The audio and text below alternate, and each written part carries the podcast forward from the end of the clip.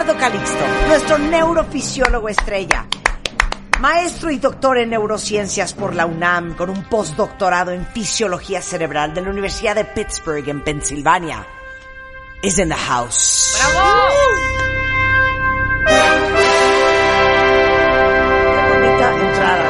Bonita entrada. Ya te extrañamos, Eduardo. Yo a ustedes. Muchas gracias. ¿sabes Muy qué? buenas tardes. Solo quieres escribir y solo quieres hacer libros y solo te quieres dedicar a firmar libros y... No. Qué pena, qué feo. Qué feo. Siempre es un gusto y un Es honor estar un contigo placer tenerte y acá. con el audi- la audiencia que nos escucha. Bueno, no, Eduardo es quien nos explica todo lo que pasa y cómo funcionan las cosas en el cerebro. Y hoy vamos a hablar de la neurociencia de la discusión.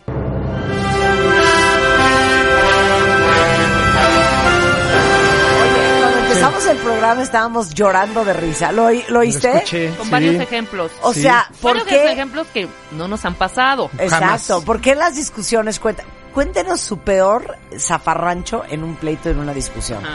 Bajarse del coche, azotar las puertas, empacar una maleta. Aventar, aventar Eh, cosas. Algunos otros que imagino que hasta le marcaron ya al abogado. No, sí, claro. Este, y luego de, no, siempre no nos vamos a divorciar. Romper pero cosas, aviso, romperse licenciada. inclusive Romper la cosas, mano claro. cuando uno da un trancazo a una puerta. Yo en mi vida le he pegado una pared. Eso Pero sí, hay no. gente que sí lo hace. Cuando han volado objetos, cuando han han, volado. cacheteado a alguien, Claro. cuando le han pegado a No, alguien, no, no, no, es que eso ya está muy... cuando han dicho horrores. Sí. Cuando han ofendido a la familia. Claro, cu- claro. Ajá. Cuando, cuando ya como ofenderlo a él o a ella ya no es suficiente, entonces ya te avientas con la familia, ¿no? Sí. Se de claro, pues una- viniendo de una familia tan disfuncional como la tuya, pues Sí. evidentemente así estás tú, claro. Pues cómo no, pues cómo no vas a Teniendo ser un así? papá borracho, qué Claro. tal, qué, feo. horror. Perdón, ¿eh?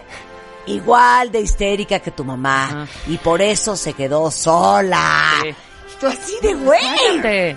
Bueno, los horrores que uno comete en las discusiones nos los va a explicar Eduardo Calixto.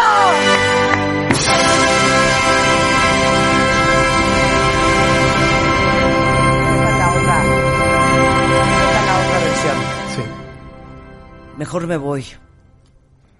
No quiero decir cosas que me voy a repetir después. Ay, sí. Ay, la gente que necesita ir a dila- caminar, no ya. es que esa gente, bueno, ahorita nos va a explicar eh, Sí. Eduardo, yo me imagino, claro, es para no hacer este tipo de cosas, de aventar objetos, de romper paredes o azotar puertas. Por eso, un momento, me tengo que ir, proceso, la, ya que esté tranquilo, regreso, ¿no? Mira, eso está. A ver, confiesen cuál ha sido lo peor que han hecho en una en un pleito de pareja, en una discusión. Dice aquí una cuenta se puso tan fea la cosa que mi esposo no fue a su fiesta de cumpleaños. Hija, es que sí, claro. ¿Qué tal el orgullo cuando discutes, avientas, te enojas y no hablas? Eso soy yo. Eh, alguien más dice, yo tiré toda la ropa a la basura. Alguien más dice, este, eh, yo tengo que aceptar que sí rompí un cenicero. Aquí están haciendo sus confesiones. Claro. Somos de oso. Sí, somos de Ahorita oso. lo, segui- lo- lo Sí. sigo leyendo.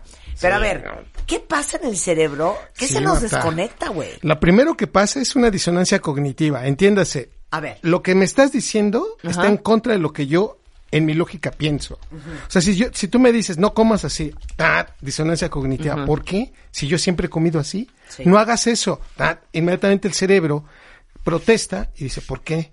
Segundo punto, y eso es muy importante. Espérame, pero la disonancia cognitiva es cuando es ese momento, lo entendí perfecto. Sí. Es ese momento cuando te dicen algo que dices, no doy crédito. Ajá. Lo que me estás diciendo. Por supuesto. Esa es la disonancia cognitiva. Exactamente. Y en el no doy crédito lo que me acabas de decir es la estupidez más grande o es la falta de respeto más grande o cómo te atreves. Claro, Sí. claro. Es cuando Totalmente. A voy a hacer refri de un Cuando puñetazo. pateas o avientas objetos. Ahora, sí. no te peleas pensando perder.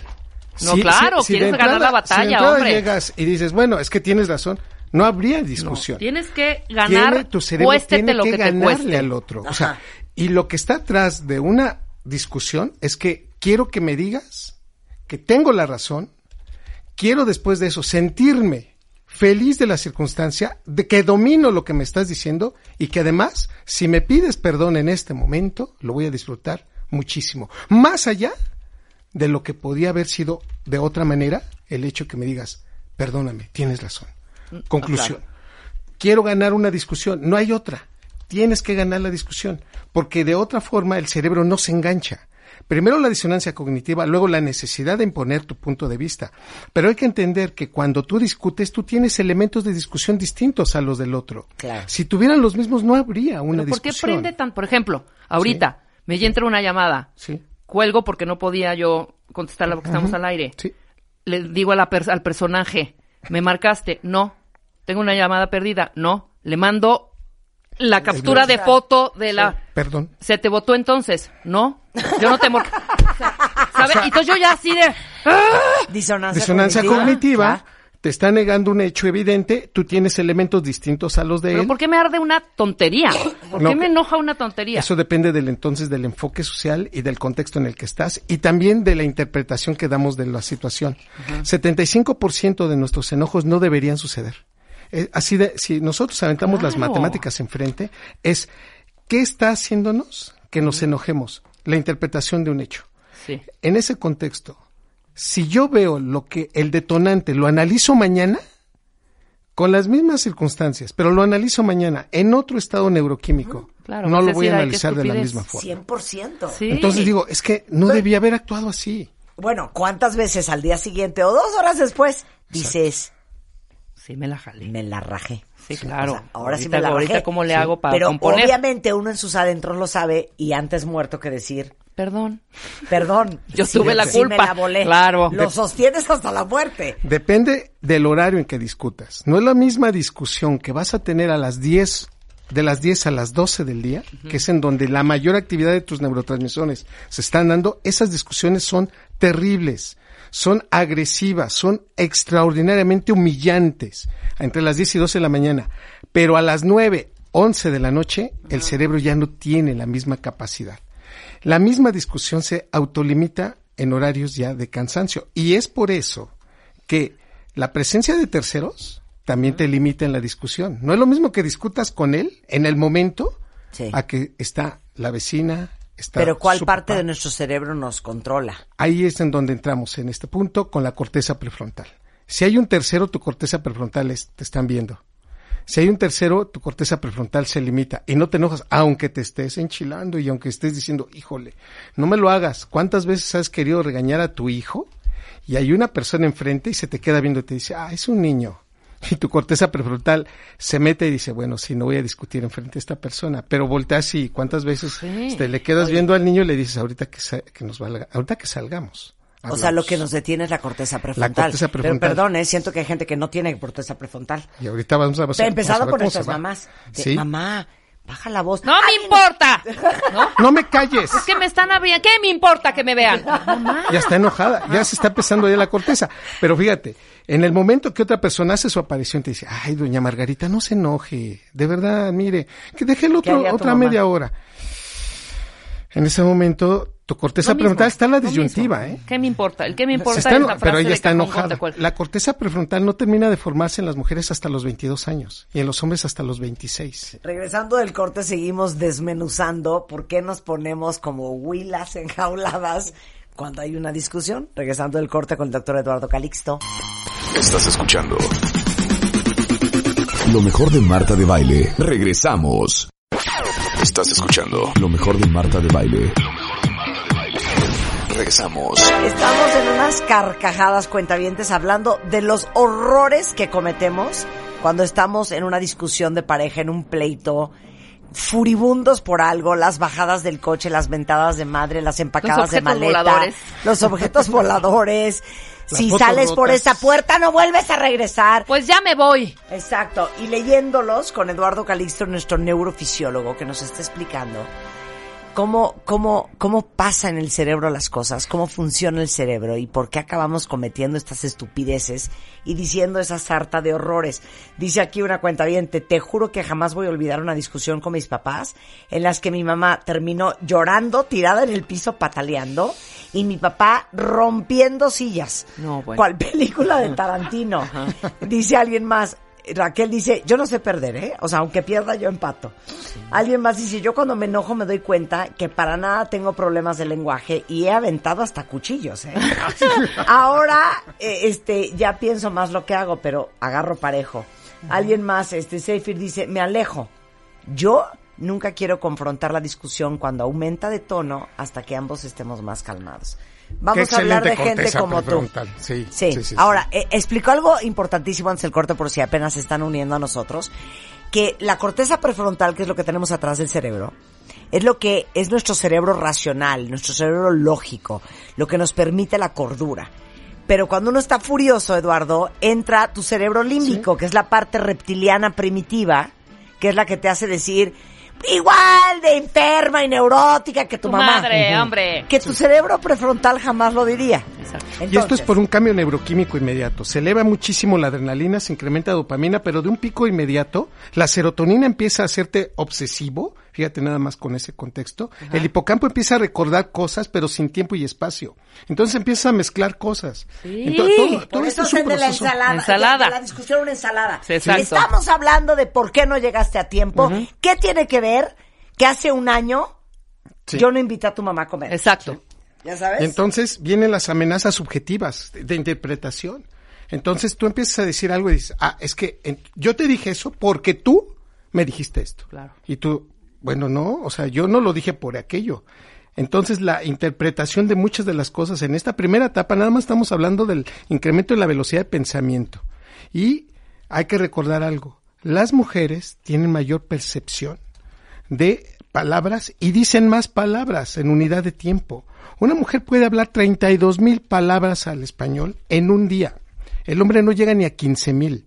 Por esta relación, nada más hay que entender que ellas nos van a decir más adjetivos, más palabras, más descripciones de lo que uno pueda hacer en tiempos cortos. Claro. Por eso nos van a ganar, si es que queremos, si no lo tenemos preparado, nos van a ganar la discusión. Claro. Las mujeres a los hombres. Claro.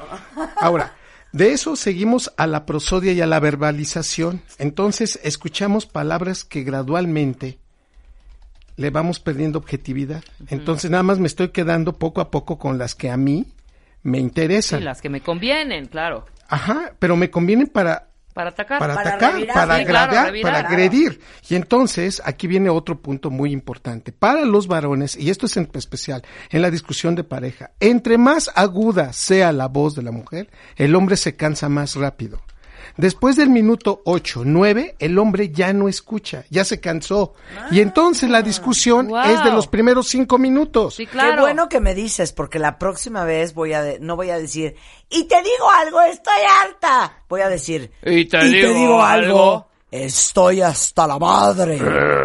Esos aspectos, por eso las discusiones entre varones puedes, puedes seguir mucho tiempo. Claro. Y el hombre se queda, bueno, pues ya, en lo que quedamos.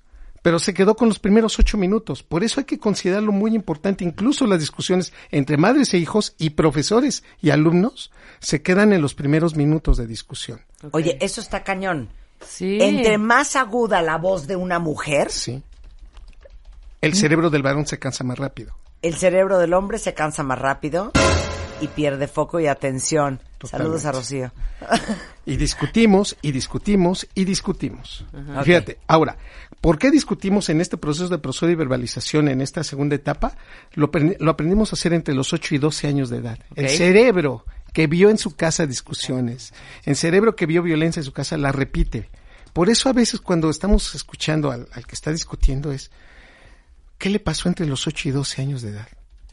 Seguramente a esa edad en su casa hubo muchos problemas y muchas discusiones. Y él, cuando ve que algo le cuesta trabajo organizar, empieza a cambiar la voz, empieza a subir el tono de voz o empieza a tratar de imponer su punto de vista.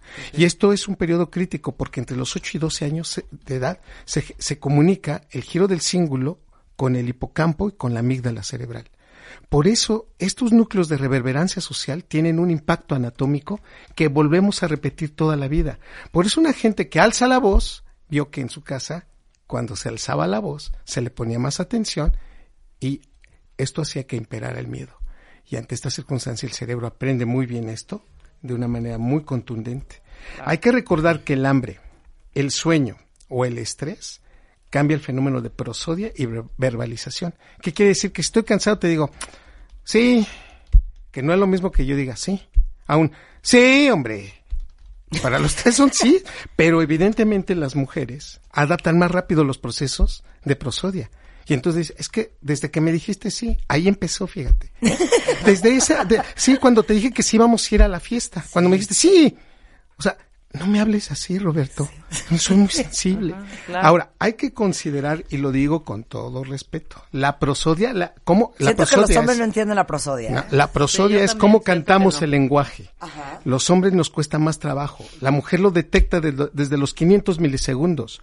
Un mensaje prosódico bien, bien diseñado, la mujer lo entendió. Perdón, no. paréntesis.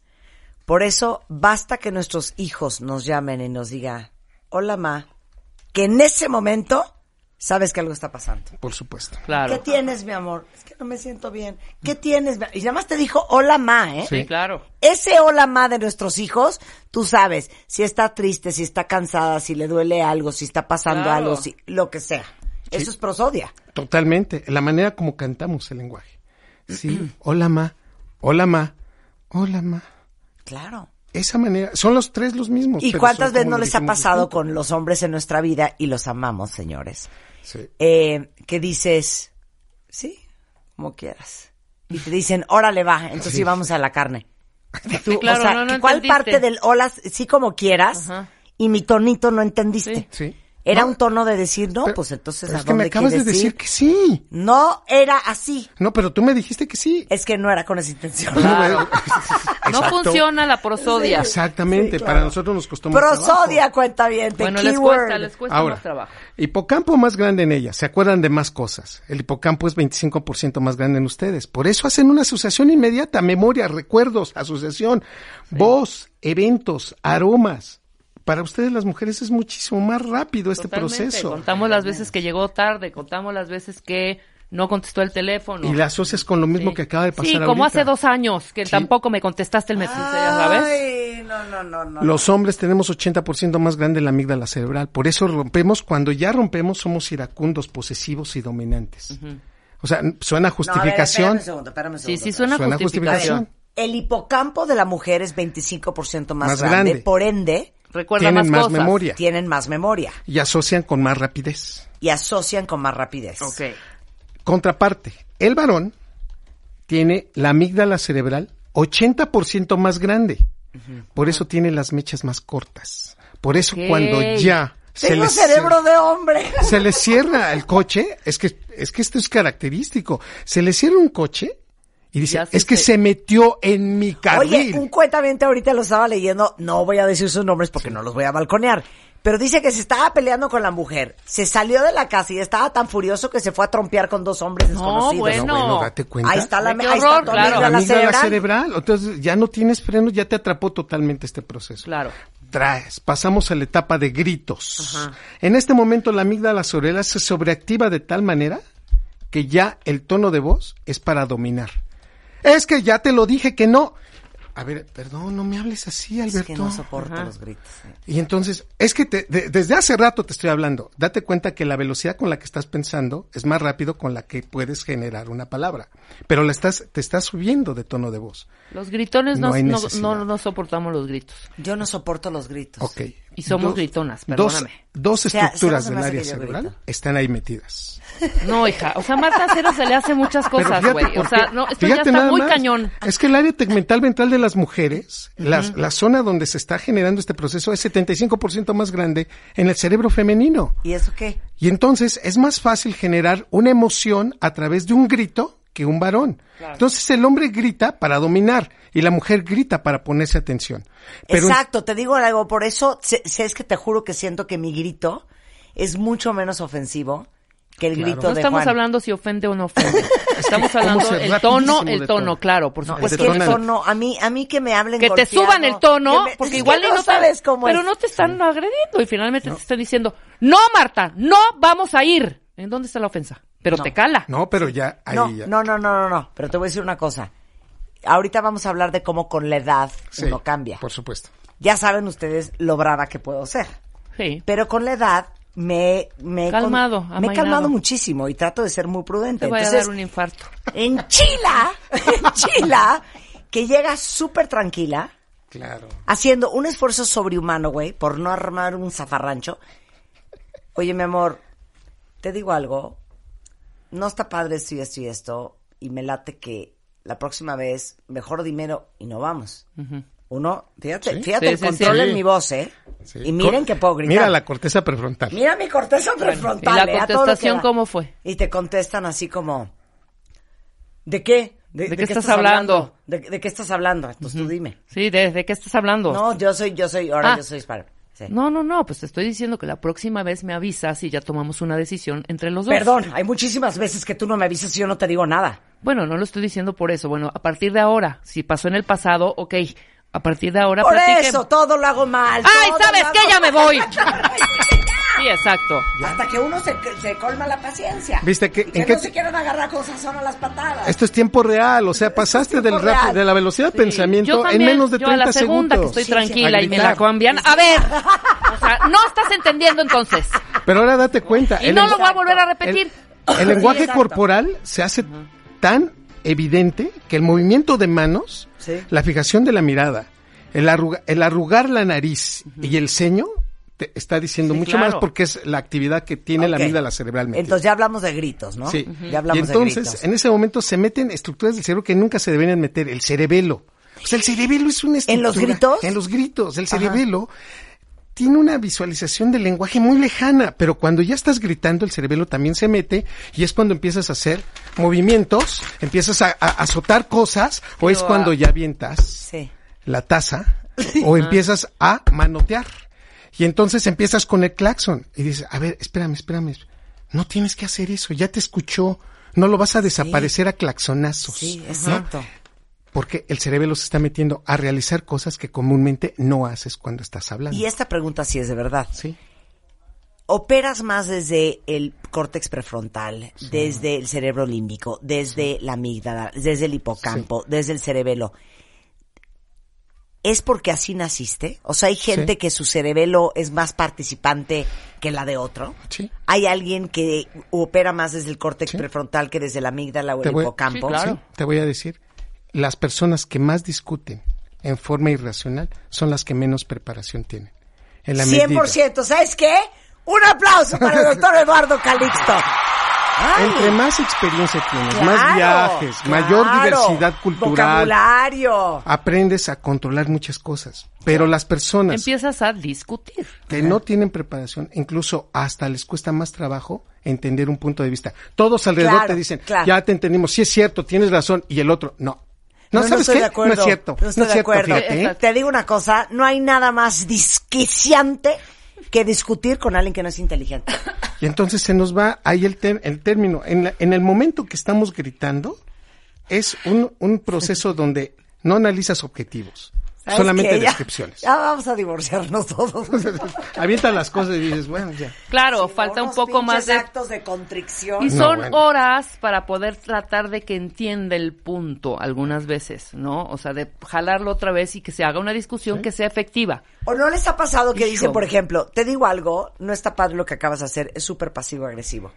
¿Cómo? ¿Eh? Se voltea y te dice, Claro que es no. pasivo-agresivo? Ah, no, pues ya valió. Corte Ya A, desde ahí, güey. te das cuenta que llevas 40 minutos explicándolo lo que es pasivo-agresivo, él discutiéndote la definición de pasivo-agresivo. Y perdiendo en vez el de foco estar del rollo. addressing the issues. Ahora sí que, como dice mi hermana Eugenia, más issues que Vogue. Sí. Exacto. Y finalmente esta parte, o se va a la parte Precioso, tiene patológica más issues que. Vogue. de violencia y golpes, en donde ya se perdió totalmente la prefrontal, nos vamos entonces a un sitio en donde no puede durar más de 20 minutos. Ok. Este individuo, si dura más tiempo así, ya habla de un trastorno de su personalidad. Más de 20 minutos. Más de 20 minutos. No puede. Entonces ya no verbaliza y entonces quiere imponer con base a golpes. Ok. Entonces, esto hay que recordar que lo hacen más los varones, pero también lo pueden hacer mujeres porque aprendieron ese proceso en su primera infancia y se pueden poner en esa agresión. Y finalmente nos llega una etapa de llanto. 75% de esto es más frecuente en mujeres y 90% depende del ciclo menstrual. ¿Qué significa Cuando esto? Estamos hormonales. Que cuando ya están en la etapa progestacional lloran más fácil. ¿Por qué? Poca madre que me dijiste eso. Fran. No, yo no lloro de tristeza, yo lloro de berrinche, de y de enojo. frustración Pero y fíjate, de furia. pero tu cerebro está queriéndole decir al No, otro yo no que sus de eso, neuronas yo en el lloro de espejo deben tranquilizarse. El llanto automáticamente, si hay buena salud mental en el otro, lo tiene que tranquilizar. Si el otro sigue gritando y sigue manoteando, quiere decir que no tiene buena salud mental. Un cerebro que es sensible a las lágrimas del otro empieza a manifestar una disminución de su enojo. La discusión se tiene que parar. pues Ah, yo entonces, soy ¿cómo enferma. Entonces, ¿qué opinas? ¿Qué tal la gente cuenta bien desde que empiezas tú con tus lagrimitas y te dicen, ¡ay, Ah, vas ya. a llorar otra vez! Ahí vas a empezar me con vas la a manipular y eso no está. Ta- Se abre un ¿Será paréntesis. Miedo, miedo? Psycho, psycho. En este momento su corteza prefrontal no es sana. Ok. Tu persona, tu enamorado, tu amante, tu novio, tu esposo no tiene buena salud mental. ok. Y en este momento te das cuenta que si tus lágrimas no lo conmueven o no lo paran, Sí. esto Y ni llores, ¿eh? Ay, imagínate. 500 milisegundos de la primer lágrima el cerebro tiene que reconocer que ya se pasó. Ay, no, sí. 500 mil, estamos hablando de medio segundo, por favor, Depende del contexto de la llorada. Pero en si te términos en el generales. trabajo, es de- o sea, no llores, nos damos ¿eh? cuenta que la persona que llora trabaja su cerebro más rápido, se va a cansar y por eso la discusión se va a acabar. Paréntesis.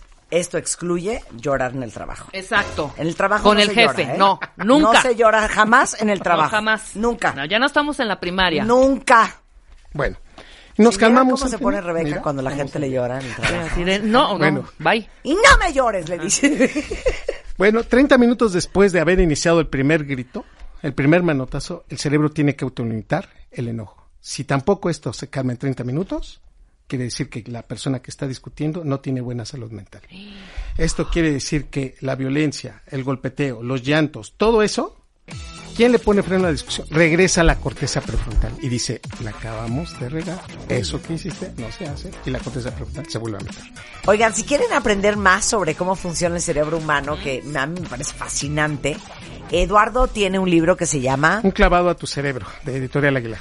Un clavado a tu cerebro. También tiene otro libro que son, Neurotweets en cápsulas de 140 caracteres. y ahí viene el tercero, Ya viene el tercero, amor y desamor en el cerebro. Ay, ese ya lo Amor y a desamor terminar. en el cerebro. Muy bien. Eh, pueden seguir Eduardo en arroba ecalixto todos los martes, ah, pone neurotweets Sí. y explica muchas cosas del misterio del cerebro humano, divertidísimo, y eres lo máximo. Gracias. y Un padre que regresaste. Las quiero. Oiga, Estás escuchando lo mejor de Marta de Baile. Lo mejor de Marta de Baile. Regresamos.